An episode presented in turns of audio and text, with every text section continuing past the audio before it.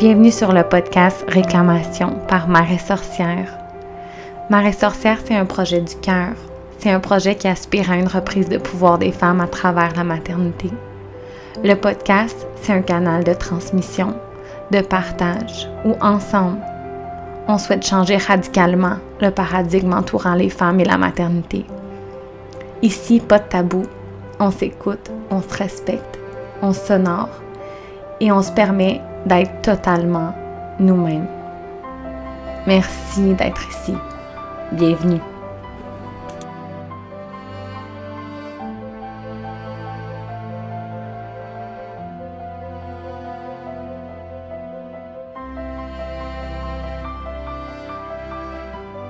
Allô, bienvenue sur le podcast Réclamation. Je suis tellement contente. My god, je suis tellement contente de vous présenter cet épisode. Ça me fait vraiment, vraiment, vraiment plaisir que vous soyez là à l'écoute. Je pense que ça va vous faire tellement, tellement, tellement de bien d'entendre cette conversation euh, que j'ai eue avec Mirabelle Lavoie, qui est une sage-femme elle nous raconte un petit peu son histoire au cours de l'épisode. Euh, la première fois que j'ai entendu parler de Mirabelle, euh, ben, que j'ai entendu son nom, c'est euh, à la maison de naissance où j'étais moi-même suivie, mais finalement, euh, cet automne, a participé à un colloque sur l'allaitement et elle faisait une conférence sur la promotion de l'allaitement au Québec et sa conférence était, ma foi, teintée d'une fougue féministe comme, euh, comme, ben, comme qui me faisait vraiment vibrer dans mon cœur et qui rejoignait vraiment mes convictions. Ça, ça, a été vraiment un grand, grand, grand coup de cœur euh, pour moi. Dès que j'ai eu l'idée de lancer un podcast, c'était son nom que j'avais en tête comme invité. Ça me fait vraiment, vraiment, vraiment plaisir qu'elle a accepté mon invitation puis qu'elle a été si généreuse de ses partages, de sa de ses messages. C'est tellement puissant, sérieux. Je suis vraiment, vraiment reconnaissante. Euh, vous allez voir euh, au, ben, courant de l'épisode, euh, probablement il y a énormément d'émotions. et à la fin, j'en ai parlé un petit peu si vous me suivez sur le compte Instagram de Marie Sorcière vous allez entendre, moi, ben, Mirabelle se lever de sa chaise, euh, me demander si j'ai envie d'un câlin, puis euh, m'entendre pleurer. et qu'on se fasse un câlin ensemble, puis je, pense que j'arrête pas de dire Oh my god, oh my god! euh, j'ai hésité à, le couper au montage, mais je trouvais ça vraiment, vraiment trop précieux de, de, ben, de vous le partager parce que dans le fond, c'est on est toutes des humaines, on est toutes des humains euh, venant, ben, être venus vivre des expériences euh, transformatrices, tu sais, puis dans des moments de conversation, de connexion aussi, euh, ben, belles, profondes, ben, évidemment, tu sais, qu'on on a le goût de se prendre dans nos bras puis de se rappeler que on est tous ensemble là-dedans, tu sais, en tout cas, ça m'a fait vraiment un grand bien. J'ai été portée par cette conversation-là évidemment toute la journée et encore à ce jour, euh, je, me, je, me, je me remémore de, de, des petits passages qu'elle ben, nous a mentionnés, qu'elle nous a offert, des petits passages de, des petits passages de sagesse qui font tellement du bien à nos maternités, à nos, à nos vies de femmes qui deviennent mères.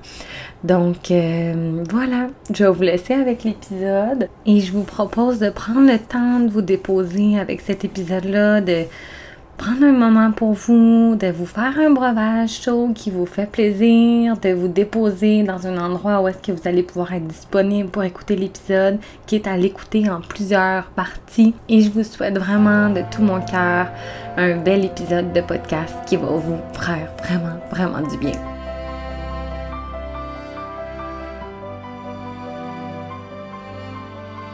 Mirabelle. Faut savoir qu'on vient de recommencer le podcast, fait que euh, on va reposer les mêmes questions. c'est correct, c'est pas grave. Est-ce que tu veux te présenter à nous? Oui, ça me fait plaisir, Marilyn. Alors, mon nom est Mirabelle Lavoie, je suis sage-femme à la maison de naissance du Boisé, maison de naissance dans laquelle j'ai joué tous les rôles sauf celui de responsable sage-femme et ou d'agente administrative, ce qui veut dire que j'ai été euh, et militante avant l'existence de la maison de naissance dans le groupe de parents qui revendiquaient euh, l'établissement de services de sage-femme dans les Laurentides. Euh, mais j'ai aussi été usagère de ces services pour mon dernier enfant. J'ai été aide natale dans ces murs ici depuis 2009 jusqu'en 2014. Et puis j'ai quitté comme aide natale parce que je suis allée faire le bac sage-femme et je suis revenue en 2018 comme sage-femme. Oui. C'est ça. Je, je, suis juste déjà tellement contente qu'on en parle encore. Moi, j'ai plein de questions, mais ouais, ce que j'avais demandé tantôt, c'était par rapport à comment c'était, tu sais, de vivre ça un peu, les, ben, l'émergence des maisons de naissance dans les années où est-ce que tu as été ben, militante pour, euh, pour sa création. Mm-hmm. C'est sûr que les premières années, là, il y avait une, D'abord, j'ai pris un train en marche. Je pense que c'est important de le nommer quand même. Là. Euh, les projets pilotes qui ont conduit à l'émergence des maisons de naissance ont été créés en 94 au Québec. Il y en avait six à l'époque. Puis celui qui avait été proposé dans les Laurentides n'a pas été retenu parce que naturellement, ils ont été installés d'une façon, euh, en tout cas, géographiquement, politiquement, j'imagine, sensée. Euh, ce qui fait qu'il n'y avait rien dans les Laurentides. La personne qui était la présidente du comité qui militait pour l'établissement de services de sage-femme dans les Laurentides, elle, s'était fait dire en 94 que, elle accouchait de son dernier enfant un peu trop tôt pour avoir droit à des services de sage-femme dans les Laurentides. Puis on était dix ans plus tard, parce que moi, je me suis jointe à ce mouvement-là après la naissance de mon... Euh, ben, juste avant la naissance, pour vrai. OK. que j'y repense, 2003-2004, avant la naissance de mon premier fils, mon troisième enfant. Mm-hmm. Euh, et puis, parce que, parce que la naissance de ma deuxième fille avait été euh, compliquée pour rien. Euh, moi, j'ai la chance de bien accoucher. Je, je fais partie des chanceuses qui sont faites pour faire ça. Et puis, la naissance de ma deuxième a été vachement plus compliquée que celle de la première. Puis je comprenais pas mm. pourquoi. Puis j'avais vraiment l'impression que les protocoles hospitaliers m'ont compliqué la vie plutôt que de m'aider. Fait que j'avais comme pas d'intérêt à retourner là. À vrai dire, je serais probablement aller voir une sage-femme dès pour la première, à condition qu'il y en ait une à l'époque au coin de la rue, ou presque. Puis ça n'existait pas au coin de la rue. Là. J'ai finalement donné naissance à Pointe-Claire, ce qui n'est pas super proche de Saint-Eustache, puis qui n'est pas dans les Laurentides. Puis j'ai finalement donné naissance chez moi avec les services des sages-femmes qui venaient de s'installer dans les Laurentides en 2007. OK. Puis à l'époque, quand les services ont commencé, bien, comme je disais tantôt à, Marilyn, c'était le quartier ici était très différent. Il n'y avait pas de résidence pour personnes âgées, fait que c'était des bungalows qui étaient de l'autre côté. Puis la maison de naissance occupait le premier bungalow derrière l'église. Euh, donc les services étaient offerts là, pré par poste, euh, pré puis poste, mais les naissances avaient lieu soit à l'hôpital de Saint-Jérôme, soit à domicile jusqu'à la construction, la fin de la construction de la maison de naissance ici, qui comme, dans le fond, on est en face, on est de l'autre côté de la mhm. rue d'où était le bungalow. Euh, puis ça, ça a eu lieu en fin 2008. C'est fou, pareil, c'est tellement long. Oui, l'ouverture officielle a été 2009. Euh, c'est ça. Fait que, puis moi, je suis devenue... Euh, non, 2000... Oui, 2008, l'ouverture officielle. Moi, je suis devenue aide natale ici en 2009, à la fin de 2009. Après la naissance de ton dernier bébé? Oui, c'est ça. OK. Il y avait deux ans quand je commençais à travailler ici. OK. Puis c'est ce chemin-là, c'est ça qu'on... Ben, comme je disais... Euh, à moi. ouais. Euh, ben, euh, mon, mes parents sont dans, la, dans la science. Fait que moi, quand j'avais 20 ans, je suis devenue ingénieure chimiste. Mm. j'ai travaillé un peu. D'ailleurs, je travaillais pas très loin. Je travaillais ici à Sainte-Thérèse. puis j'ai eu des enfants. Puis c'est vraiment l'allaitement qui est le guide, encore plus que la naissance. Euh, parce que dès la naissance, puis l'allaitement de ma première fille, moi, j'ai eu la chance d'être allaitée. Hein. je suis née à Toronto, puis mm. je sais pas pourquoi les anglo-saxons ont toujours plus allaité que les Québécois. OK. Moins maintenant, il y a un vrai retour au Québec là, à, partir des années 80, mais, mais dans les années 70, moi je suis née en 70, il y, avait très très peu d'allaitement. On allaitait au Québec presque contre l'avis de son médecin, alors qu'en Ontario, on allaitait. Fait que moi, j'ai été allaitée, fait que je me suis pas posé des tonnes de questions. Quand j'ai eu des bébés, je me suis dit, maman l'a fait, je suis capable. Hmm. Ça s'est pas mal arrêté là. Naturellement, l'histoire est toujours plus compliquée que ça quand tu la vis. ça sera Même quand c'est pas compliqué, c'est quand même un peu plus compliqué que ma mère l'a fait, est capable, je suis capable. Hmm. Euh, mais ça donne un bon départ. Hein. La confiance est toujours importante dans tous les processus. Tellement. Alors, euh, j'ai allaité ma première fille, je suis devenue tout de suite marraine d'allaitement, Mm. besoin profond de, de partager, de trouver des amis qui vivaient la maternité comme moi, qui étaient, euh, attends une minute, là, on travaille, on travaille pas, on est mère à la maison, on n'est pas mère à la maison, les, tous les choix qui, qui se présentent, auxquels, dans le fond, euh, moi, je faisais ça dans une belle inconscience, ça, ça protège de beaucoup de choses, l'inconscience. Wow! le, de, tu sais, c'est ça, tu tombes dans un monde dont tu n'as pas idée, là, tout à coup, euh, tout, tout change, tout- toutes, tes toutes tes perceptions, toute la façon dont tu vois le monde. Fait que je m'en suis pas tant rendu compte. Puis là, j'ai eu ma deuxième fille, puis là, c'était plus acceptable d'accoucher à l'hôpital, même si ça marchait très bien. Là, tu sais, mon deuxième accouchement, sur papier, il est parfait. Moi, je l'ai vécu comme quelque chose de complètement traumatisant, mais il est quand même parfait sur papier. Euh, fait que là, j'ai voulu changer des affaires. J'allaitais toujours ce bébé-là. Ça prenait de plus en plus de place dans ma vie. Euh, je travaillais dans un monde de gars. Puis étudier en génie, c'est pas compliqué. En tout cas, c'était pas compliqué dans les années 90. Mais travailler en génie, c'était encore. En tout cas, le milieu dans lequel moi j'étais, c'était hyper macho. Euh, j'étais la seule femme sur la route. Euh, ils ont indexé mon salaire. Aucune augmentation. Alors que, tu sais, dans les premières années de pratique, tu acquiers tellement d'expérience. tu sais, et Tout le monde a des échelles salariales qui progressent plus au début qu'à la fin. En tout cas, bref, c'était vraiment pas très agréable. Alors, il y a plein de choses qui se mettaient à mijoter. Puis là, j'ai eu un bébé avec une sage-femme. Ça a tenu de la révélation. Ça travaillait déjà, là. Mais ça a tenu lieu de révélation. Puis la compagnie pour laquelle je travaillais euh, était en grande difficulté financière pour toutes sortes de raisons. Ce qui fait que, comme j'étais en congé de maternité de mon troisième enfant à 8 ans, ben, ils ont décidé que c'était bien correct de me licencier. Puis j'en ai profité pour faire autre chose. Euh, mais euh, familialement, c'était pas acceptable pour mon conjoint. De, puis j'avais pas envie de tout laisser sur la route, que je parte à Trois-Rivières avec trois jeunes enfants, C'est ça. une quatrième. Même si Trois-Rivières est tout un détail dans le bac sage-femme. Fait que j'ai fait beaucoup de choses autour de la pratique sage-femme avant de me lancer. Ce qui en soi est peut-être pas une mauvaise chose dans la mesure où quand je me suis lancée, je savais exactement dans quel panier de crabes je me lançais. Puis ma famille était prête à me suivre là-dedans. Tu sais, on en était au point où, tu sais, entre 2004, où j'ai commencé, entre 2003-2004, j'ai commencé à en parler, puis 2014, où j'ai finalement euh, arrêté d'en parler, puis je l'ai fait pour vrai. Mm. On, on- est passé de « Oh mon Dieu, tu vas être parti, ça » à « Quand est-ce que tu arrêtes d'en parler, puis tu le Ah fais, ouais. ben, je suis plus capable de t'entendre. Wow! Puis j'ai tu sais, j'ai cherché aussi, j'ai fait des, des démarches en orientation deux fois pour trouver le fameux plan B qui me permettrait de conjuguer mes, mes, mes, mes passions pour l'allaitement, pour la naissance, sans devenir sage-femme. Puis bon, ben le plan B, il n'existe pas. Fait que C'est ça! pas pour moi, en tout cas. C'est pas qu'il n'existe pas, il n'existe Wow. pas pour moi. Fait que c'est un peu ça l'histoire. Ben, la mienne, en tout cas.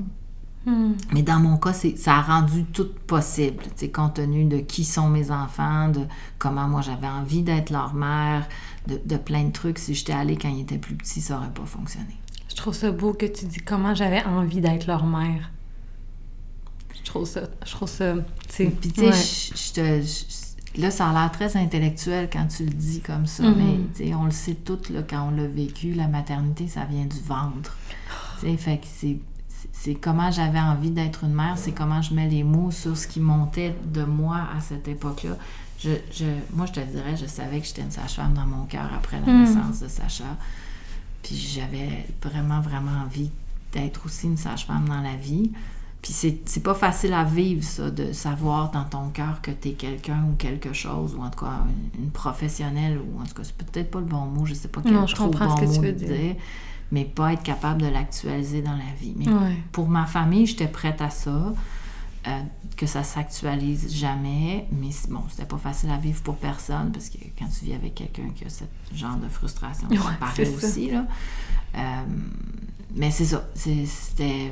Puis là, tu sais, quand je te dis comment j'avais envie d'être leur mère, tu sais, les choses se font d'une façon un peu organique. Là, je t'ai dit que, je ne sais plus quand je t'ai dit, mais que, que l'insouciance ou l'inconscience, oui, le poids de la responsabilité maternelle nous Mm. tombe dessus quand les enfants naissent, mais pas tout d'un coup. Pas de... Les choses se font une chose à la fois. Là, on a peur de l'adolescence, mais quand on est dedans, on a d'autres outils qu'on n'avait pas quand on avait peur de l'adolescence. Puis il y a beaucoup de choses qui viennent du ventre où, où- où ça devient une évidence. En tout cas, moi, je l'ai vécu comme ça, que, tu sais, cet enfant-là a besoin de ça et je l'aime, donc je le fais. Point barre. Tu sais, c'est pas une grande négociation beaucoup plus longue que ça. Après ça, tu sais, des fois, c'est plus compliqué parce que cet enfant-là a un besoin que je sais pas si tant bien identifié. Fait que là, quand il est pas bien identifié, compliqué de le combler. Ah Mais en tout cas, bref, tu sais, c'est un, cheminement, là. Faut pas...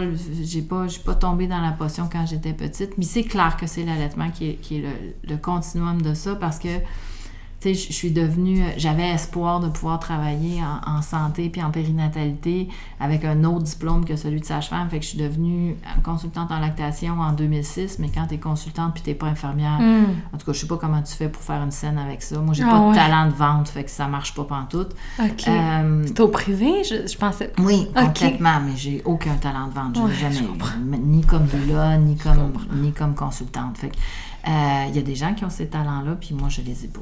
Je les avais pas en génie non plus. hein. Ça a fait partie de pourquoi j'ai quitté cette carrière-là. Fait que c'est correct, c'est pas grave, c'est pas la fin du monde, mais bref, parce que c'était le sujet qui m'intéressait le plus. Puis quand je suis rentrée au bac sage-femme, je me suis dit, ben là, je suis déjà consultante depuis, euh, tu sais, quasiment 10 ans. Oh je my God, ouais. oublie ça, je, je vais travailler sur n'importe quoi d'autre sauf l'allaitement. Parce que, ben, ben, de toute façon, il y en a des sujets en périnatalité, là, tu sais, euh, le deuil périnatal, euh, comment les femmes vivent, en tout cas, bref, il- il- c'était fini, là, tu sais, puis des trucs très techniques, là, je sais pas. Tellement. Euh, les problèmes de grossesse, les problèmes de fertilité, les problèmes de tout ce que tu veux. Bref, puis c'est pas pas tout ça qui s'est passé finalement. J'ai écrit mon travail de synthèse sur euh, l'allaitement comme une expérience euh, féministe. Affaire de même. Je m'en rappelle plus du titre que j'ai donné. C'est tellement. Mais chaque fois que j'ai eu une chance de travailler sur un sujet libre, j'ai toujours travaillé sur l'allaitement. Fait que j'ai arrêté de me chicaner, j'ai dit c'est correct, C'est c'est ça. ça, c'est la base de ma vie. En même temps, ben, le temps passe. Hein? Ma grande fille a 23 ans. Fait que j'ai plus envie d'allaiter les enfants des autres. J'aimerais mieux qu'ils soient allaités, mais je, vais le, je le ferai pas à leur place. Hmm. Euh, je, je, je me hérisse plus autant quand un biberon est donné. Je suis même probablement une des consultantes qui dit de temps en temps là, ce bébé-là, il a besoin de grossir maintenant. On va lui donner des bouteilles, puis ça va être ça. Puis on va réévaluer dans une semaine, puis on va faire d'autres choses. Mais, euh, mais bref, euh, l'idée, c'est vraiment ça. C'est vraiment mon sujet. Fait que là, je pense que j'ai pas mal fait un grand tour de, de c'est qui Mirabelle Lavoie, sage-femme. Là. Ouais. Ouais. Mais j'aimerais ça que tu nous parles de ta thèse quand même. Qu'est-ce que tu. Pourquoi l'allaitement avec le féminisme, c'est comme trop important, il faut parler de ça? Ben, euh, c'est- c'est- là, dans le titre, pour vrai, c'est pas ça. là. Je, je sais pas pourquoi je retiens pas mon propre titre de mon travail de synthèse. Euh, Pendant le bac, j'ai rencontré, tu sais, il faut le faire quand même, là. Euh, J'étais dans une des cohortes où il y avait probablement le plus de femmes âgées. On était, je te dirais, un tiers, un tiers, un tiers, des, des vingtenaires, des trentenaires et des quarantenaires. là, tu sais. Ok. Sur 18, on a gradué 6 à plus que 40 ans. Puis dans le plus que 40 ans, il y en a une qui a eu 50 quand elle a gradué. Ok. Bon, j'étais pas bien loin derrière à 48, là, mais bon, bref. Fait qu'on on était une cohorte particulière. En général, les cohortes sages-femmes sont plus jeunes que ça.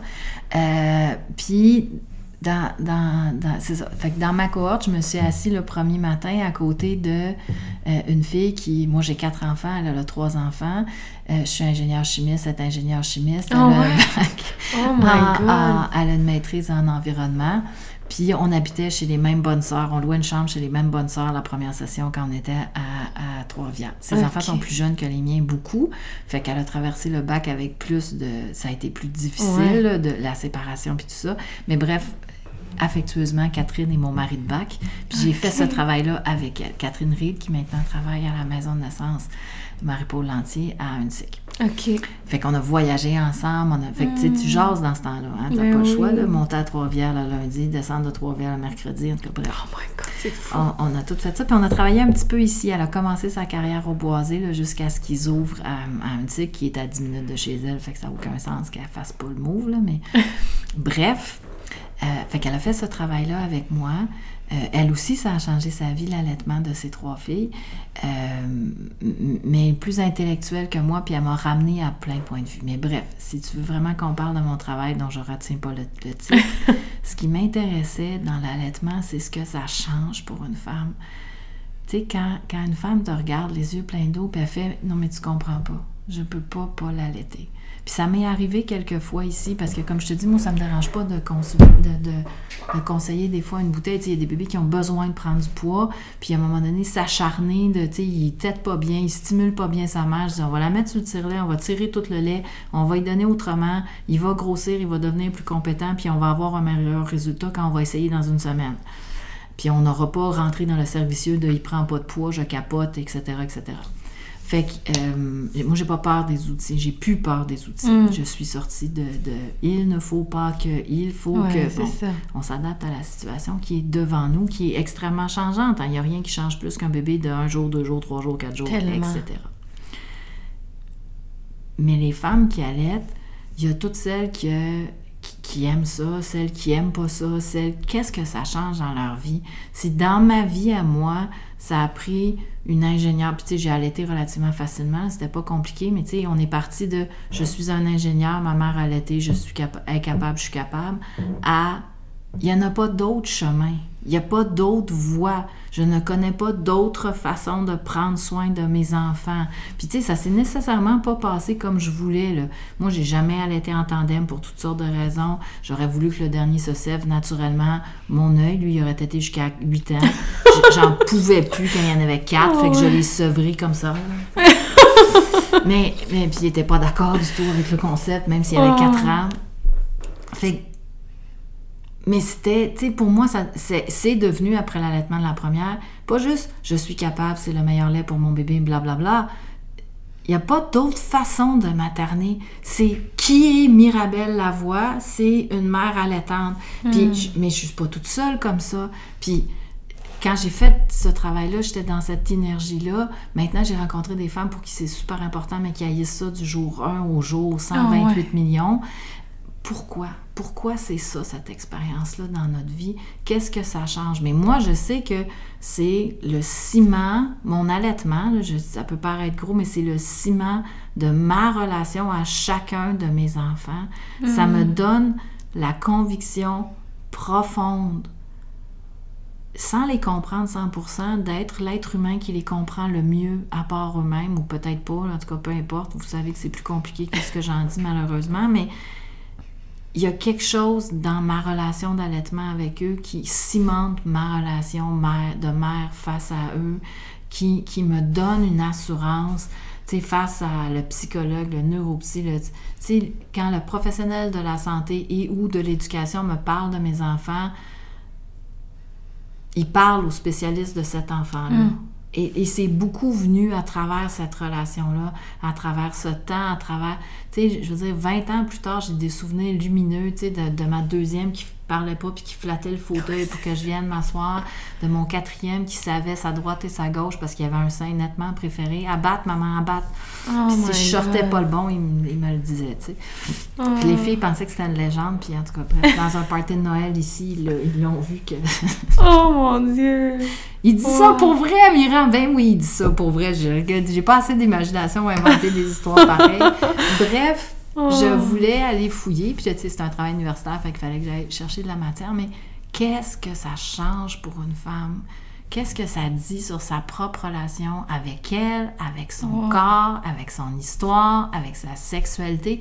Parce que c'est ça l'allaitement, ça parle de tout ça pour une femme. Euh, c'est tellement plus que le lait, c'est tellement plus que, ça. Après ça, l'objectif est clairement pas de dire que si tu n'as pas cette relation avec ton enfant, tu peux pas bâtir une mm-hmm. relation saine de parentalité avec cet enfant-là, pas du tout. Euh, je, te disais ça tantôt au café, mais on arrive à la maternité avec toute notre histoire de femme, toute notre histoire d'homme, hein, parce qu'il y a d'habitude un homme quelque part là-dedans, ou toute notre histoire d'autres êtres humains qui, qui décident d'être le parent de cet enfant-là. Mm-hmm. On n'est pas vierge face à ces affaires-là. Puis c'est pas vrai que nos histoires, puis comment la société, puis comment on a été élevé, ça n'a aucun impact. Mais bref, l'essence de ce travail-là, c'était c'était ça. Puis on a trouvé quand même tout le, le, concept de self efficiency, le, le, fait de s'actualiser soi-même, le fait de se trouver des compétences, le fait de se sentir fier de soi à travers cette expérience-là.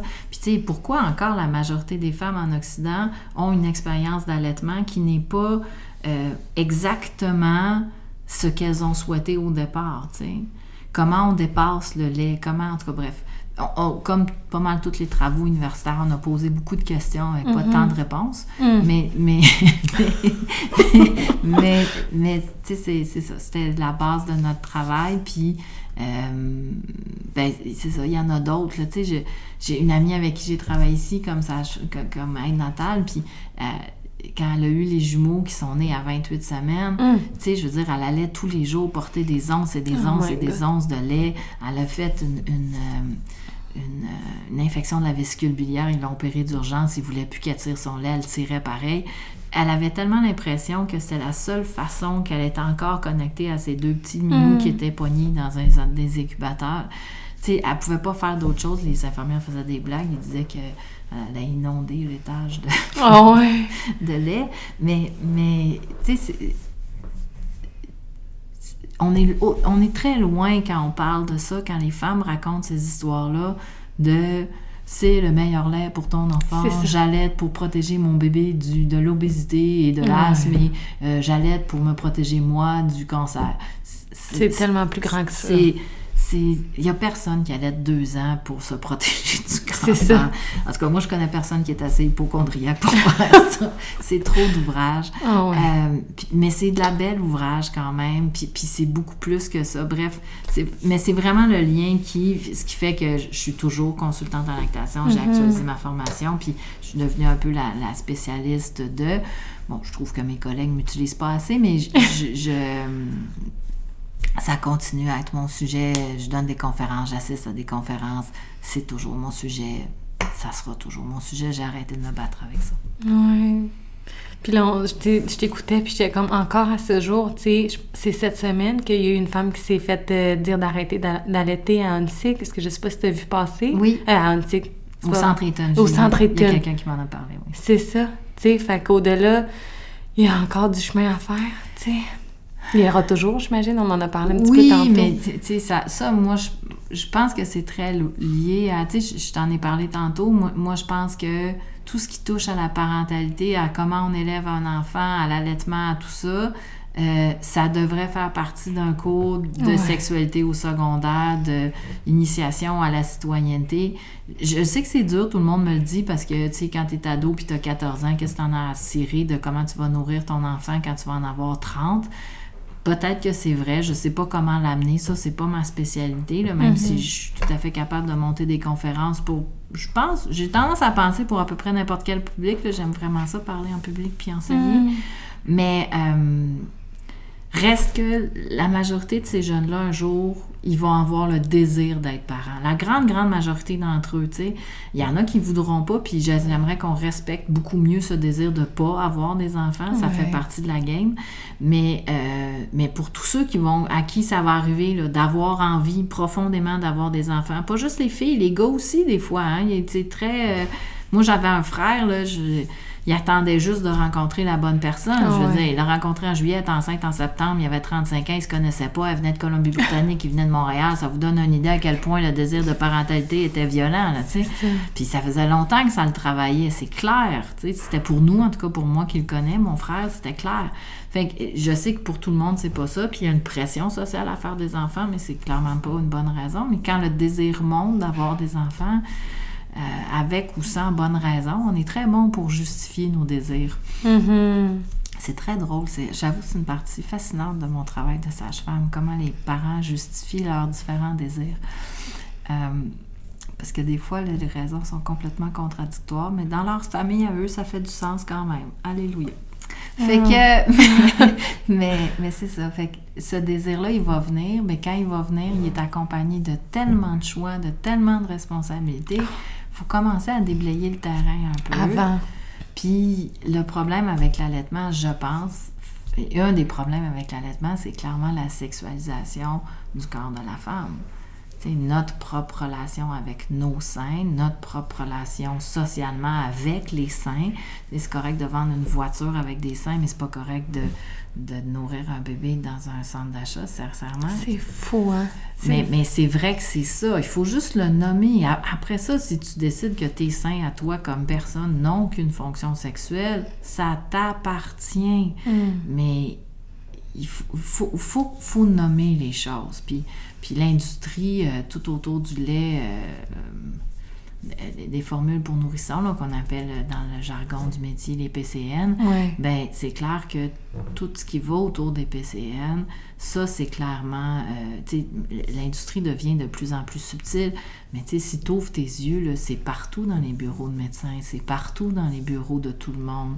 Tu sais, tu peux donner ci, tu peux donner ça. L'allaitement, c'est vraiment, vraiment mieux, mais tu sais, la façon dont on représente, la façon dont, tu sais, la femme qui allait est toujours euh, dans sa jaquette, dans une lumière grise, euh, sur le bord de la fenêtre, dans sa berçante, ah. puis celle qui donne la bouteille, ben elle est habillée, elle est dans la lumière, son chum est avec elle. Tu sais, c'est très insidieux Mais encore à ce jour, là, si vous voulez, c'est super intéressant. Tu vas sur le site de l'OMS, puis tu tapes code, code de commercialisation des substituts du lait maternel. Le code a eu 20 ans l'an dernier ou l'année d'avant, en 2020, je pense. OK. Puis là, ils ont fait. Normalement, le code il a été voté par tous les pays, il a été adopté il y a 20 ans par tous les pays à l'Organisation mondiale de la santé, sauf un, les États-Unis. OK. puis, puis il y avait oh, trois abstentions, je pense. Mais puis là, tu sais, il y a plein de pays qui en ont fait des lois à plus ou moins grande échelle parce que c'était ça l'idée. Le code est adopté, puis après ça, les pays se l'approprient et en font une législation euh, locale. Mais au Canada, c'est toujours pas fait. Même si le Canada a voté en faveur et a signé le code de commercialisation, il n'y a toujours pas de loi au Canada qui interdit la publicité pour les... les, oui, c'est tout de l'autorégulation. Or, l'autorégulation, en tout cas, mon avis sur la question, c'est peut-être pas l'avis national et j'ai pas la prétention que ce soit de la science, mais c'est que ça fonctionne pas dans aucune industrie. Je, moi, je vois pas de place où l'autorégulation donne des résultats si bœufs que ça. Les gens, ils font des sous tant qu'ils peuvent, puis il n'y a rien qui les arrête. Bref, fait il y a tout ça qui existe, puis qu'à un moment donné, il va falloir que on se... Tu sais, même dans la clientèle sage-femme, le nombre de questions auxquelles je réponds sur comment remplacer les PCN. On ne veut pas utiliser des PCN commerciales, ah. mais ça ne nous dérange pas d'utiliser euh, des mélanges d'huile, de lin, de ci, de ça, de lait, de chèvre, puis de toutes sortes d'affaires. Mais tu sais, il faut dire les vraies choses. Nonobstant le droit de toutes les femmes de choisir comment elles nourrissent leur enfant, il y a deux grandes catégories de lait et c'est pas super compliqué. Les laits humains que ta maman produit de ses seins, que tu bois directement au sein ou autrement, le lait d'une autre femme et tout le reste, qui soit commercial ou pas commercial, est un pâle succès d'année clairement de n'importe quoi. Fait que, tu on perd beaucoup de temps à chercher des alternatives aux versions commerciales alors que la seule alternative valable, comme pour tous les mammifères, c'est de boire le lait de notre maman. Là. C'est ça. On est un mammifère comme n'importe quel autre. Là. Puis bon, ben, c'est juste que la lactation chez l'humain, c'est vraiment long comparé à plein mm. d'autres mammifères. C'est ça. Tu en avais parlé beaucoup aussi dans le, dans le colloque sur, euh, sur l'allaitement, de la promotion. Ben, le thème de. Ouais, puis j'avais trouvé ça vraiment intéressant. Tout ce que la vision que ben, tu avais. tu sais, c'est super facile de, retourner. Euh, vous pouvez aller aussi consulter les lignes directrices en allaitement 2001-2007 qui ont été produites par le ministère de la Santé. Tout est là, c'est pas compliqué. C'est juste que ça n'a jamais été mis en œuvre. On ah n'est pas prête à mettre des sous, on n'est pas prête. Je, veux dire, là-dedans, il y a faire des garderies sur les lieux de travail pour les employés de l'État au minimum. Donner l'exemple. Tellement. Parce que l'allaitement, ça va bien au-delà du congé de maternité techniquement, puisque la recommandation de l'OMS est d'allaiter ton bébé pour au moins deux ans, six mois exclusifs, au moins deux ans avec les suppléments euh, alimentaires euh, corrects. C'est tout. Il y a tellement de cheminement à faire. je pense à. Je sais pas si tu as vu passer le. le ben, le, ma place au travail, ça. Oui. Tu sais, on dirait que je vois tout ça là-dedans comme un c'est comme l'allaitement comme quasiment un, enjeu de société. Tu sais, ben, j'imagine que tu vas dire oui. mais ben, tu sais, dans le sens que c'est comme ça devrait être. Euh, ben, clairement, mais après ça, comment t'en fais? Tu sais, je veux dire, la médecine a tendance à utiliser la coercition quand elle finit par être convaincue de quelque chose, puis ça, c'est pas une bonne idée. C'est clairement. Ça, c'est comme l'accouchement naturel. Je suis profondément convaincue que de respecter la physiologie autant que faire se peut, euh, tant que la mère et l'enfant vont bien, c'est une fantastique chose, puis c'est ça qu'on devrait faire pour tout le monde. Mais tu convaincs personne, et t'obliges surtout personne à accoucher naturellement qui n'a pas envie. Ça. va jamais marcher. C'est clair que tu vas te mettre dans... Ça va pas se passer, là. Mm. Ça se fait pas contre le vœu de la femme, contre le gré de la femme.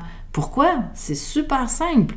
C'est bien trop d'investissement physique, mm. mental, émotif, psychologique faut que ça soit, ça vienne d'elle. Ça, ça peut pas venir de quelqu'un d'autre. Après ça, quand ça vient d'elle, on pourrait-tu le soutenir, s'il vous plaît, magique? C'est ça. Vraiment. Parce que c'est pas ça qu'on fait. Oh c'est pas ça qu'on fait. C'est pas ça qu'on faisait il y a 20 ans quand moi je suis devenue une mère, mais c'est toujours pas ça qu'on fait socialement. Puis tu sais, je m'inclus là-dedans. Il y a sûrement des fois où j'ai pas le bon mot, le bon moment, mm-hmm. le bon ci, le bon ça. Mais, mais il faudrait soutenir ça. Parce que le grand mensonge autour de la parentalité, c'est que ça se fait tout seul. sais, ça peut pas juste être un joli proverbe, là, ça prend un village pour élever un enfant. Oh ce n'est pas un proverbe. C'est ça la réalité. Mais pas choisir à ma place, pas me donner des conseils non sollicités, pas me dire que j'ai un gars, une fille, un, je sais pas quoi dans mon ventre, pas tout le temps tout savoir mieux que moi. Il y a plein de choses socialement qui sont pas organisées autour de la famille. Tu sais, des fois, j'y pense à ce fameux rapport qu'ils ont fait il y a 20 ans, un Québec fou de ses enfants. C'est sûr qu'on parlait de la DPJ, mais techniquement, la DPJ, c'est un service de dernier recours. Ça devrait être la dernière des dernières solutions. Parce que si on était vraiment fou de nos enfants, ben on devrait être fou de nos parents aussi, puis on devrait les soutenir à travers cette affaire-là. Ça ne veut pas dire faire leur job à leur place, ça ne veut pas dire leur dire quoi faire, ça veut dire les soutenir, parce qu'il y a autant de façons d'être parent qu'il y a sûrement de façons d'être un être humain, point barre, tu sais. Puis le, temps qui a passé entre mon désir d'être sage-femme puis sa réalisation, c'est du temps qui m'a permis d'acquérir un petit peu de recul face à ma propre maternité pour être capable de voir ça. Le portrait général, tu sais. Parce que je suis pas meilleure que personne. Moi aussi, je suis partie de... Ben, tu te prépares comme il faut ta lettre, tu te prépares comme il faut ta couche, c'est pas compliqué. Euh, attends. ouais, c'est ça. J'aimerais vraiment que ça soit ça, mais c'est pas ça. Puis, puis les histoires sont différentes, puis les femmes viennent avec leur histoire, puis des fois l'histoire elle est physique, il y en a des complications qui sont réelles, il y en a des bassins trop petits, il y en a vraiment, vraiment pas beaucoup, mais il y en a. Puis il faut accompagner ces femmes-là aussi, là. Parce s'ils voulaient deux césariennes, ils s'en sont pas rendus compte, ils l'ont jamais su que leur bassin était trop petit, mais s'ils voulaient accoucher avec une sage-femme naturellement, physiologiquement, ça n'a pas marché je t'ai raconté l'histoire en plus de détails, mais c'est toutes ces histoires-là qui, qui méritent d'être soutenues. ça devrait toujours être la première job d'un être humain. une fois que tu as respiré, mangé, te reproduire, c'est l'étape suivante.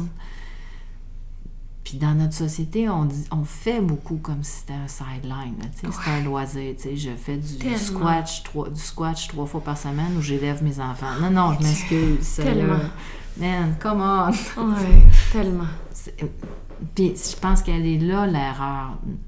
on peut le faire toute seule, avec l'aide de personnes. Être autonome et être capable de faire les choses toute seule n'a absolument rien à voir avec le fait d'élever des enfants. Oh mon Dieu! Je pense que je vais pleurer. Sérieux, Mais ça fait tellement du bien. Je te comprends. Puis tu sais, je, te le nommais, là. Tu sais, moi, quand les enfants sont rentrés à l'école, presque par accident, par erreur de parcours, sont rentrés dans une école alternative. Mais moi aussi, je vais pleurer. Je repense à des mères que sais, je les ai vus rocher avec leurs enfants, elles m'ont vu rocher avec les miens.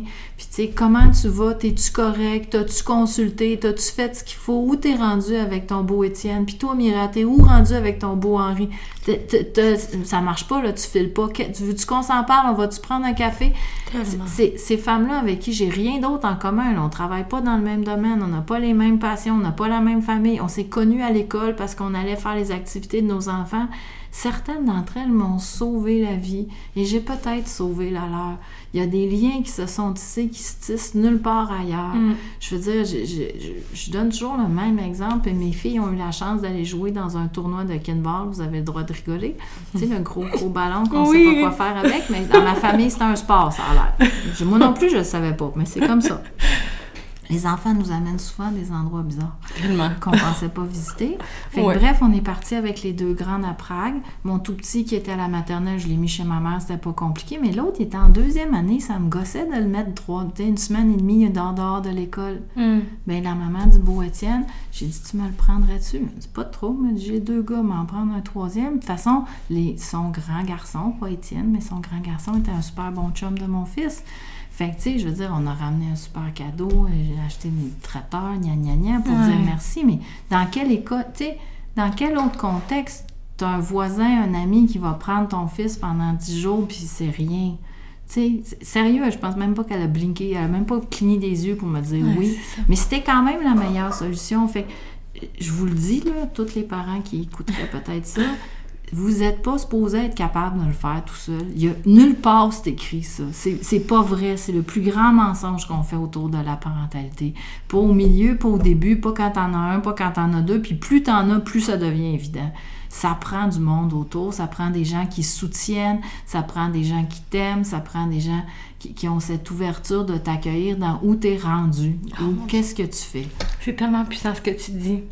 Sais, ben, en tout cas, pour l'avoir vécu, j'ai été. ben, probablement que j'ai peut-être fait une dépression postpartum. En tout cas, j'ai eu diagnostiqué un burn-out euh, parental. Euh, puis c'était clairement relié au fait que j'étais complètement isolée, puis que j'avais pas de soutien, puis que j'avais aucune validation de personne, tu sais, qui me disait Hey, ce que tu fais là, tu fais vraiment une bonne job, tu sais. Puis j'étais toute seule, tu sais, Ouais. à vivre ça, puis. Puis, puis il y a des. Tu sais, je veux dire, on élèvera des statuts à personne, là. Hmm. Mais la maman à qui je pense pendant que je te parle, là, son Étienne, là, s'il y avait un parent, sur la t- tu sais, un couple de parents sur la terre, là, qui pouvait faire de cet enfant-là, qui avait des grandes, grandes, grandes difficultés, un être humain fonctionnel et heureux, parmi nous, là, dans le groupe, avec tout le monde, c'est eux. Puis c'était pas gagné d'avance, je te le garantis. Puis ils l'ont fait. C'est du monde bien ordinaire, là. Tu sais, ils travaillent chez Bombardier, ils travaillent dans une école, mais ils sont quand même formidables. Moi, je leur élèverais une statue n'importe quand. Je suis pas capable de t'en parler sans avoir les yeux pleins d'eau. Mais France a veillé sur moi et j'ai veillé sur France le temps où nos fils étaient à la même école. C'est ça. C'est comme s'il y avait un peu une ban... Ben, comme... on- comme si on... être parent, ça allait de soi, puis qu'on prenait pas en compte, tu sais, Ça ne les- va pas de soi. ça. Ça ne va pas de soi parce que nos enfants, ils sont pas exactement jamais. Puis, puis ça fait partie de la merveillosité de la chose, là. Ils nous amènent à des endroits qu'on pensait jamais aller. Je veux dire, je suis allée à Prague parce que mes filles jouent au kinball. Juste le dire, c'est comme wow, et ridicule à la fois. Je veux dire, je me suis occupée d'un orchestre de, de musiciens primaires avant. Je connais rien des instruments avant. J'ai joué du piano quand j'étais petite, it. Parce que mes enfants ont fait partie de cet orchestre-là pendant 10 ans. J'ai, puis, mais tu sais, ça veut dire mes enfants, mais tous les autres enfants qui ont eu la chance de jouer puis d'apprendre la musique avec Jean Deschaines, tu sais. Gratis, là. Je- je- tu m'aurais dit, j'aurais fait ça, j'aurais rigolé toi. D'ailleurs, tu m'aurais dit que je serais sage-femme, j'aurais aussi rigolé.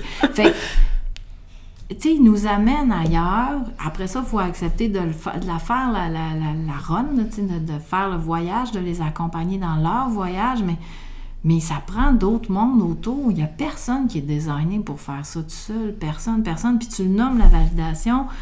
Tu sais, j'ai accepté de faire cette entrevue-là avec toi, de faire ce podcast-là, entre autres parce que pendant la pandémie, tout ce qui touche la parentalité, là, ça a été mis au vidange. Tout- tout- Tu sais, les groupes qui soutiennent l'allaitement, Nourriture Sorrentine, c'est des femmes fantastiques, mais tu sais, tout à distance, tout de loin, tout... Tu sais, les femmes ont été isolées, là. Ils ont eu peur, ils ont eu peur de la COVID, Oh ils ont eu peur de- de- pour leur bébé, ils ont eu peur de tout, mais ils ont été encore plus isolés qu'ils sont d'habitude. Parce que, sous prétexte de se protéger de ce virus-là, tout ce qui touchait la parentalité, tout ce qui était un peu communautaire, tout ce qui allait un peu autour, tout ce qui était dans le soutien, on pouvait sacrer ça au vidange. Ouais. Attends, c'est inacceptable. Ça suffit pas de, de les avoir dans notre ventre, de pas avoir mangé de sushi, de pas avoir bu d'alcool, puis de les mettre au monde comme du monde. C'est pas là, ça, c'est pas la fin de l'aventure. C'est juste le début, même pas, là, tu amené la pépine sur le terrain pour construire la maison. C'est à peu près ça. Il y a rien Wow. de fait. Tu sais, on peut, on peut pas faire ça. Moi, je veux plus jamais que ça se passe, ça. Je vais travailler de toute la force de mon âme pour que plus jamais on fasse ça. On est une société relativement bienveillante envers les êtres humains, envers les femmes. A on a un, programme de congé parental qui a aucun bon sens. Je veux dire, on n'est pas la dernière des sociétés communistes, euh, dictatoriales, je sais pas quoi. On peut pas faire ça. On peut pas jeter tout ce qui va autour de la naissance au vidange parce qu'on combat un virus. C'est inacceptable. Il faut dépasser ça, absolument. Puis là, on se retrouve quasiment avec une crise de la santé mentale des mères euh, suite à tout ben, ça. Elle était probablement déjà là, mais tout a été exacerbé. C'est ça. Puis, puis tu sais, on en a parlé, tu sais, le mensonge de la performance dans la grossesse, dans l'accouchement, dans l'allaitement. Performance, sérieusement? Y a-tu quelqu'un qui a fait des Olympiques de ça récemment puis ils m'en ont pas parlé? Hmm c'est pas des performances. C'est des aventures, c'est des rencontres, c'est des moments qui changent la vie, c'est des rites de passage puissants, mais c'est clairement pas des performances. Il n'y a pas réussi et raté. Ouais. Puis c'est pas juste parce que je suis joyeusement euh, naïve puis que je donne des points à participation, là. C'est juste que c'est pas ça. Mais les femmes se le mettent comme ça aussi. sais, elles ont internalisé ce message-là qu'il faut que ça soit comme ça, qu'il faut que, qu'il faut que. Attends, là. Pour vrai de vrai, les filles, quand on a plusieurs enfants, il faut que pour le premier, c'est pas le même il faut que pour le deuxième. Tellement. Puis, tu sais, moi, j'ai fait le modèle simple. J'ai deux gars, deux filles, même papa, fait 30 ans que je le fréquente, on reste encore ensemble. Je dis, comment, je peux pas. On a simplifié les données du problème au maximum. Là. Puis, il reste que, tu sais, il y a encore plein de fois où je fais comme, sérieusement, ça, ça vient d'où? D'où ce qui me sort, ça? C'est-tu vraiment mon fils? oh my God. Avec un certain émerveillement, des fois. Tu sais, pas tout le temps découragé, là, mais tu fais comme, attends, fait que c'est ça l'histoire, là. Mais, mais ça prend ces gens-là autour, ça, ça, puis il faut multiplier les occasions de, de, rencontrer ces autres parents-là qui vont te soutenir, que tu vas soutenir, parce que c'est l'entraide pair à pair qui est la plus payante là-dedans. Là. Les mères puis les parents, ils n'ont pas besoin d'experts tant que ça. Ils n'ont pas besoin. Puis, tu sais, c'est dit par une experte de l'allaitement. Mais moi, j'essaie d'ouvrir des portes, de ne pas en fermer trop, mais j'ai rarement la prétention de savoir mieux que la femme qui est assise en avant de moi de quoi elle a besoin. Hmm. Puis depuis que je fais ça, ben devine quoi, j'ai des succès que je pensais pas possible. C'est ben, puis j'ai pas de succès, je constate les succès de la femme qui est devant moi, hmm. puisque moi j'ai rien fait dans l'histoire, à part répondre à ces questions puis rendre certaines choses possibles. Puis pour toi, ça serait quoi les solutions pour euh, ben, contribuer, tu sais, euh, à briser cet isolement-là ou à, c'est quasiment des, ben, des changements sociétals majeurs, mais tu sais, en tant qu'individu, ben, comment on se peut? Ben, je pense que je le fais un peu tous les jours avec mes clients quand, quand je leur ouvre la porte sur qu'est-ce qu'on fait avec le postpartum, là. OK, ton chum prend trois semaines de congé, oui, mais c'est après ton chum, c'est qui les autres, là, ou l'autre parent qui est avec toi, c'est qui les autres qui peuvent donner un coup de main, qui peut, bon, puis il y a toutes sortes de situations. Mais ce qu'on fait aujourd'hui, je pense, Marilyn, je, mm-hmm. moi, je sais pas quoi. Je parle beaucoup, fait qu'on va servir de ça. fait on, on, partage, on, on nomme, on, on, essaie de dire les choses, pas dans le jugement, on essaie de de, de, de, de simuler des expériences des autres. Mais moi, je pense qu'il n'y a pas il y a pas la solution va venir des partages, de multiplier, parce qu'il n'y aura pas de, de solution miracle. Mm. les services qu'offre nos ressources Laurentides sont fantastiques. Les services qu'offre le nouveau centre Le Bourgeon pour les familles qui sont plus démunies à Saint-Jérôme, c'est sûrement aussi fantastique. Euh, les services que les sages-femmes offrent, c'est fantastique. Il n'y aura pas de modèle universel, il n'y a pas euh, one size fit all dans cette affaire-là. Là. On n'arrête pas de dire que c'est tout différent, mais il faut qu'on se tienne. Mais il va, donc, ce qui, serait gagnant ou ce qui est le plus gagnant, c'est d'offrir le plus d'endroits possibles où les gens peuvent partager, peuvent échanger, peuvent se rencontrer. C'est ça qui va changer quelque chose. Hmm. Il n'y a pas une histoire, il y a des histoires. Mais, tu sais, de normaliser le fait qu'on a besoin d'être validé, qu'on a besoin de se faire dire qu'on fait la bonne affaire, de se faire dire, oui, c'est toi l'expert de ce bébé-là. Hmm. De retourner au gros bon sens des fois, là, tu sais. Est-ce que c'est la fin du monde si tu vas manger un fromage non pasteurisé durant ta grossesse? Oh my god, c'est ça. Est-ce que c'est la fin du monde si toi, t'aimes ça faire de la moto? Il doit avoir une façon de le faire sécuritairement. Bon, moi, c'est pas ma tasse de thé, mais il y en a d'autres tasses de thé. Puis, il n'y a pas une solution. Gros bon sens, ça aide vraiment, mais multiplier les endroits où on peut se parler, où on peut s'écouter, où on peut partager. Moi, je pense que c'est comme ça qu'on va réussir à recréer toutes ces zones informelles où les femmes, tu sais, je veux dire, c'était pas. L'école, elle n'a pas été créée pour que moi puis France, on se rencontre puis on s'aide. Hmm. Mais ah, c'était une place où on se rencontrait. À l'école alternative, il faut qu'il y ait des parents qui viennent. C'est ça. Fait que, tu sais, elle y allait tous les semaines. Moi aussi, on finissait par se croiser. Nos fils, il y en a deux qui sont tombés en amour. Fait que tu fais le livre, je fais le livre, on se rencontre, on se parle, on, se trouve des liens communs.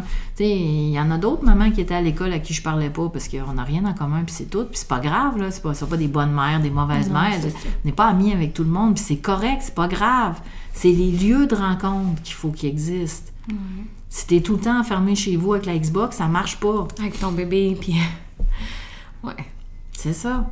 Avec qui tu peux pas dialoguer, puis que tu peux pas. Euh, Lui, il te valide pas tant. Ben, il, te valide, mais dans notre société, ça n'a aucune valeur, ça. Puis à un moment donné, ça vient long, un parent, un bébé qui parle pas, là. Ouais.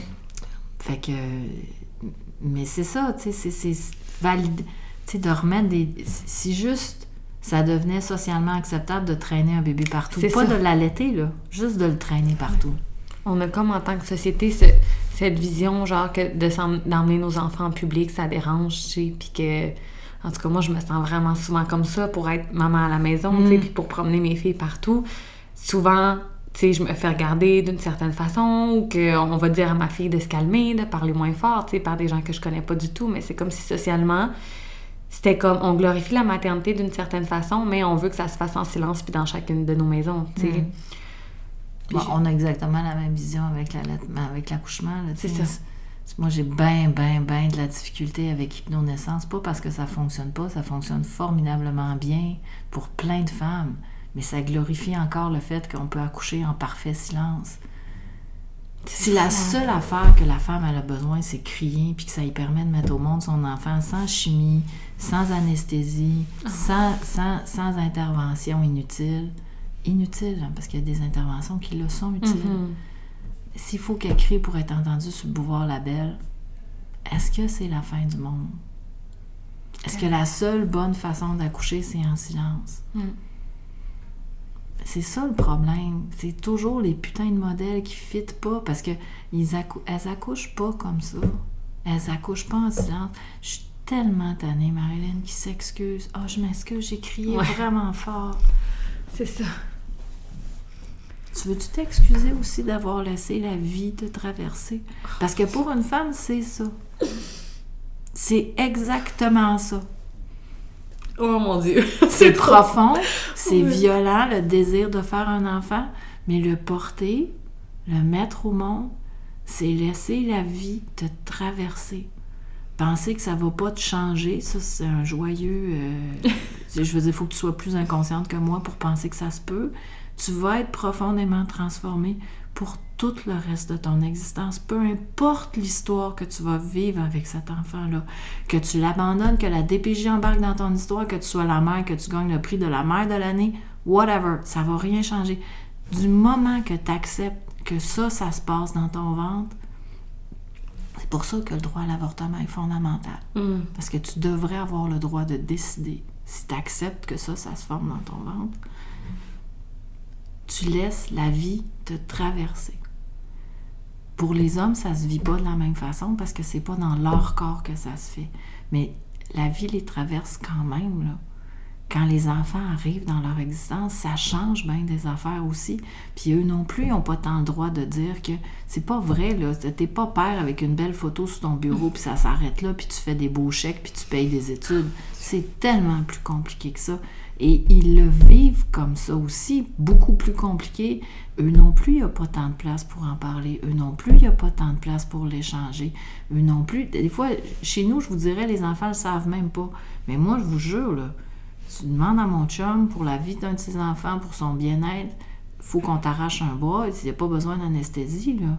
Mais mes enfants s'en sont pas tant rendus compte parce que les hommes le vivent différemment. faut quand même le faire, tant qu'à moi, ils sont un peu gnochons. Je les ai pas si bien réussi. Mais pour vrai, c'est clair, c'est ça. Fait que ça change tout. On peut-tu comme ouvrir la table puis en parler à nos jeunes quand ils sont jeunes pour qu'ils sachent que si un jour ils se lancent, ben ça sera ça l'histoire. Puis après ça, créer des endroits où, où tu peux te le créer ton cercle de parents que tu as besoin. Parce que tu traverses pas ça tout seul. Puis pour que être capable de créer ce cercle-là, il faut des endroits de rencontre. Il faut arrêter de faire croire au monde que ça se fait tout seul dans ton salon. C'est pas vrai. Ça. Aucune de ces étapes-là se vit toute seule dans ton salon. C'est pas confortable, c'est pas agréable, ça devrait pas être comme ça. Puis peut-être que si tous ces lieux-là existent, on n'a plus besoin de t'en parler. On n'a pas besoin de t'en faire un chat, un fromage. Mm. Puis ça se fait ailleurs dans d'autres sociétés. Là. Moi, j'ai la compagnie pour laquelle je travaillais comme ingénieur quand j'ai commencé à travailler en 96. Mon patron revenait de trois ans en Finlande. En Finlande, les enfants sont malades, les amènes au bureau. C'est ça. Il n'y a personne qui en fait un tas.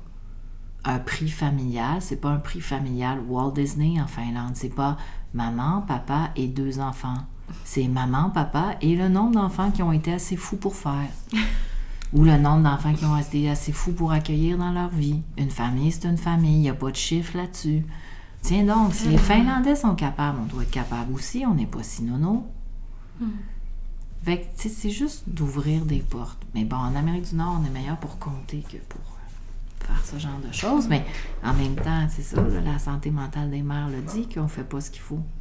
Tellement. Je sais pas si tu as vu passer le documentaire Maman, pourquoi tu pleures? Non. C'est vraiment. euh, c'est un documentaire qui vient tout juste de sortir sur la santé maternelle des mères au Québec, tu sais. Puis c'est assez euh, poignant, tu sais, de voir comment. On le savait, tu sais, que la, la maternité, c'est un énorme changement dans, Mhm. dans tous les niveaux, autant dans le cerveau, tu sais, bi- comme Oui, oui. chimiquement, tu sais. Mais de, de- c'est comme si c'était pas assez ben, normalisé, tu sais, à quel point c'est une énorme transformation, puis on s'attend à ce que les mères retournent travailler, puis que ça passe comme si rien n'était, tu sais, puis quand dans les faits, genre, c'est ça, tu l'as dit, puis tu l'as répété souvent, mais tu sais, on est transformé pour toujours. Mhm. C'est ça, d'avoir un documentaire, au moins qui en parle un peu, tu sais. Évidemment, il y a encore énormément de travail à faire, mais tu sais, ça, ça nous fait sentir comme si, ben, ça nous valide, tu sais, dans ce qu'on... dans tout ce grand cheminement. J'ai l'impression d'être en plein dedans, tu sais. Je- je Toi, t'as pas de recul. C'est ça, tu sais, je t'écoute, puis je suis comme, j'ai l'impression de boire tout ce que tu me dis, puis d'essayer de m'en rappeler les jours où j'ai le goût de me mettre en petite boule pour pleurer, puis que je me sens tout seul, tu sais. Mhm. Mais, ouais. Mais valider aussi qu'on a le droit de pleurer, qu'on a le droit de trouver ça dur, qu'on a le droit d'être dépassé, qu'on a le droit de... Mm. C'est comme s'il y avait ce discours-là qu'on n'était jamais vraiment assez, tu sais, en tant que femme, en tant que mère. Ah, puis on l'a on l'a super bien internalisé, C'est ça. Parce que, tu sais, souvent, il y a juste à nous-mêmes qu'on l'impose, cette histoire-là. Là. Ouais. Vraiment. Puis j'avais aimé, tu sais, la première fois que je t'avais écrit, tu m'avais dit, j'aimerais ça transmettre le message que la maternité, c'est pas obligé d'être comme, genre, aussi difficile, tu sais, que ce l'est, puis que ça peut être plus doux que ça, tu sais. Puis je pense que tout ce que t'emmènes, c'est, c'est ça. Mais je sais pas d'où, parce que Ben, en tout cas, ouais, c'est tellement tellement un, cha- puissant. un grand changement, Ouais. mais... il- il- je parle beaucoup des mères, mais il y a eu quelques pères aussi, mais sérieux, là, le privilège de rencontrer ces gens-là, avec qui j'ai rien d'autre en commun qu'avoir des enfants du même âge. Mm. Parce que c'est des êtres humains vraiment beaux, vraiment intéressants. Euh, Puis c'est souvent comme ça que je me sens comme sage-femme aussi. Tu sais, je veux dire, aider semaines, c'est vraiment rough, là. Puis il y a des clientes qui sont vraiment plus compliquées que d'autres, puis que c'est-tu parce que je comprends rien ou que j'ai pas d'affinité avec cette personne-là, puis je la comprends pas, puis c'est ça qui rend ça difficile. Mais tu sais, quand, quand la patente, la magie se passe, quand ça clique, vraiment l'impression d'avoir le privilège d'être un peu la bonne fille marraine. Tu sais, on fait on fait pas tant de choses parce que, tu sais, la maman qui a son bassin est trop petit, j'y peux rien pantoute. J- À part pleurer avec elle, rien pantoute. Avoir juste l'espoir que le fait qu'elle sache que je comprends l'étendue de son chagrin, ça aide. C'est ça. Juste cet espoir-là. Mais en général, juste le privilège de rencontrer des êtres humains que je comprends plus ou moins bien dans cette période de leur vie où ils vont tellement changer, Mm. où ils vont devenir faut pas le dire comme ça parce que c'est pas une meilleure façon de soi-même. Mais il y a une partie de nous, en tout cas, je suis profondément convaincue de ça, Mhm. qui ne va jamais s'actua- s'actua- s'actualiser si on devient pas parent. Ouais. Elle est là, cette partie-là. On fera peut-être d'autres choses si on choisit ça, mais de pas devenir parent. Mais il y, a- il y a quelque chose qui. C'est ça. Il y a, il y a une, une obligation au dépassement quand tu deviens parent Oh Dieu, tellement. qui, qui nous, ou en tout cas d'aller ailleurs où tu serais pas allé. Fait que, tu sais, sans en faire un fromage, parce que comme j'ai dit au début, il faut aussi respecter tous ceux pour qui c'est pas un appel, pour qui Mhm. ils ont pas envie de faire ça. S'il vous plaît, s'il vous plaît, s'il vous plaît, si t'as pas envie de le faire, fais-le pas, parce que c'est tellement de travail, c'est tellement prenant, c'est tellement... Ça donne envie de se rouler en boule puis de se sentir pas assez. Fait qu'on peut-tu comme se donner un slack sur toutes les options sont bonnes, on respecte la- le désir qui monte, mais quand le désir monte, de, le- de le soutenir, de le nourrir, puis de reconnaître que c'est quand même ça, c'est laisser la vie te traverser. Puis d'un autre côté, c'est quasiment capoté de faire tout un fromage avec ça, parce qu'après tout, on est des mammifères, puis on est fait pour faire Mhm. ça. Mais c'est ça, on est des mammifères quand même particuliers, là, tu sais, je veux dire, il n'y en a pas d'autres mammifères avec des périodes de gestation, pas nécessairement aussi longues, mais où, où les règles sont si floues, là, tu sais. Un bébé, c'est à terme de 37 à 42 semaines. Quoi? Les autres mammifères, ils ont pas, ils sont pas gestants aussi avec un flou mou aussi grand que ça, là. C'est, sais, 42 jours pour une souris, je sais pas c'est combien de jours, mais tu sais, c'est très précis pour une souris. Euh, puis tu sais, les bébés humains, n'importe quoi, en 2,5 puis 4,2 kilos. Attends, quoi, ça, tout ça, c'est normal. Hey, sur ça. 50 cm, c'est de la méchante différence, là. Fou. Pas hein. besoin d'une balance, là. Puis comment tous les êtres humains sont tellement différents, puis la lenteur de notre maturation à tous les niveaux, là. Mhm. Fait que tout ça mis ensemble, ça fait que oui, on est des, ma- des mammifères particuliers, puis sans en faire un fromage, protéger cette partie-là, la respecter, la considérer, arrêter de penser que c'est un sideline. Avoir des enfants, c'est pas jouer au squash la fin de semaine, c'est ça, c'est point. Ouais. Parce que quand on fait ça, on, on rend des choses qui sont pas faciles encore plus compliquées pour rien, C'est ça. Ouais. pour absolument rien. Je vois le temps, puis j'aimerais ça te demander avant de finir. Tu sais, on dirait que je- parce que j'ai tellement de mamans autour de moi que j'ai l'impression qu'ils vivent la même chose, tu sais. Mm. C'est quoi que tu voudrais leur dire à toutes ces mères-là, tu sais, qui... Ça, je sais! Oh, dis-moi! Quand ils ont inventé le super vaccin contre la COVID, bravo, Ah. bravo. C'est quand même beau, hein, quand même, euh, que tout le monde s'est mis ensemble. Bon, après ça, ils l'ont vendu, mais tout le monde s'est mis ensemble. Puis vite, vite, vite, ils ont fait quelque chose qui normalement prend 10 ans. Ils ont fait ça en 18 mois. Comme quoi, des fois, quand on veut un peu. Moi, j'aimerais ça créer un vaccin de la confiance. Hum. Puis je l'injecterais à toutes les mamans. Confiance que t'es assez, confiance que l'aimer, c'est assez, confiance que pas tout faire, c'est correct, confiance que tu as le droit de temps en temps de te choisir, confiance que tu as le droit de temps en temps de vouloir le sacrer par la fenêtre, puis de sacrer ton camp vraiment, vraiment loin, confiance que tu l'aimes plus que toi-même, puis que c'est trop, puis que c'est too much, confiance de tout. Confiance, juste confiance, que tu vas trouver, que tu vas savoir que, que l'aimer, ça va toujours être assez. J'aimerais tellement, tellement ça que ça existe. Parce qu'il y a beaucoup de souffrance dans ce manque de confiance-là, puis Mm. dans nos culpabilités, mais tu sais, je les ai vécues comme vous, puis je l'entends comme vous. Tu sais, je veux dire, euh, mon médecin que j'adore m'a quand même dit que le dernier avait peut-être besoin d'une autre mère que mes autres enfants. OK, fair enough, Oh, mais moi, Dieu. je suis la même femme. Je fais comment ça? Puis j'essaye, j'essaye vraiment de trouver ce dont il a besoin, mais il y a un bout qui appartient à lui, il y a un bout qui m'appartient à moi, puis on est qui on est avec toujours nos vieilles casseroles, toujours nos histoires de femmes. Puis, puis de se donner le droit aussi de pas mettre la charrue avant les bœufs non Mm. plus. T'es pas obligé de savoir à 20 ans ce que tu vas savoir à 30. Relax, ça va venir tout seul, c'est correct. Mais confiance. Confiance que les amis, ça suffit. Merci. je sais pas quoi dire d'autre que. Ouais. Si on peut juste partir nos maternités avec ce message-là, ça va changer le monde. C'est pour ça que je suis sage-femme. Ouais, c'est ça. Merci tellement de ton temps. J'ai pas de mots pour finir ça, c'est trop d'émotions en même temps, mais ouais, merci. Mais c'est sérieux, hein. si je pouvais trouver un vaccin qui te donnait confiance, c'est clair, c'est ça que je fais. Oh my god, ouais. D'ici là, on va partager tes messages, puis on va les laisser euh, se déposer dans les cœurs de toutes les nouvelles mères. Hmm. C'est déjà pas mal. Oui, merci. Ça fait plaisir. oh Seigneur. Oh mon Dieu. Petite fois Mais oui.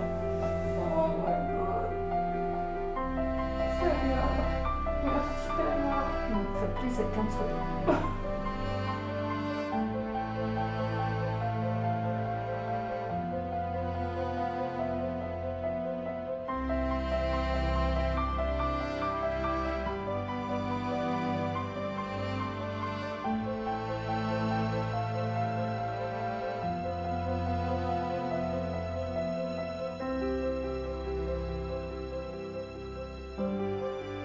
Oh my god.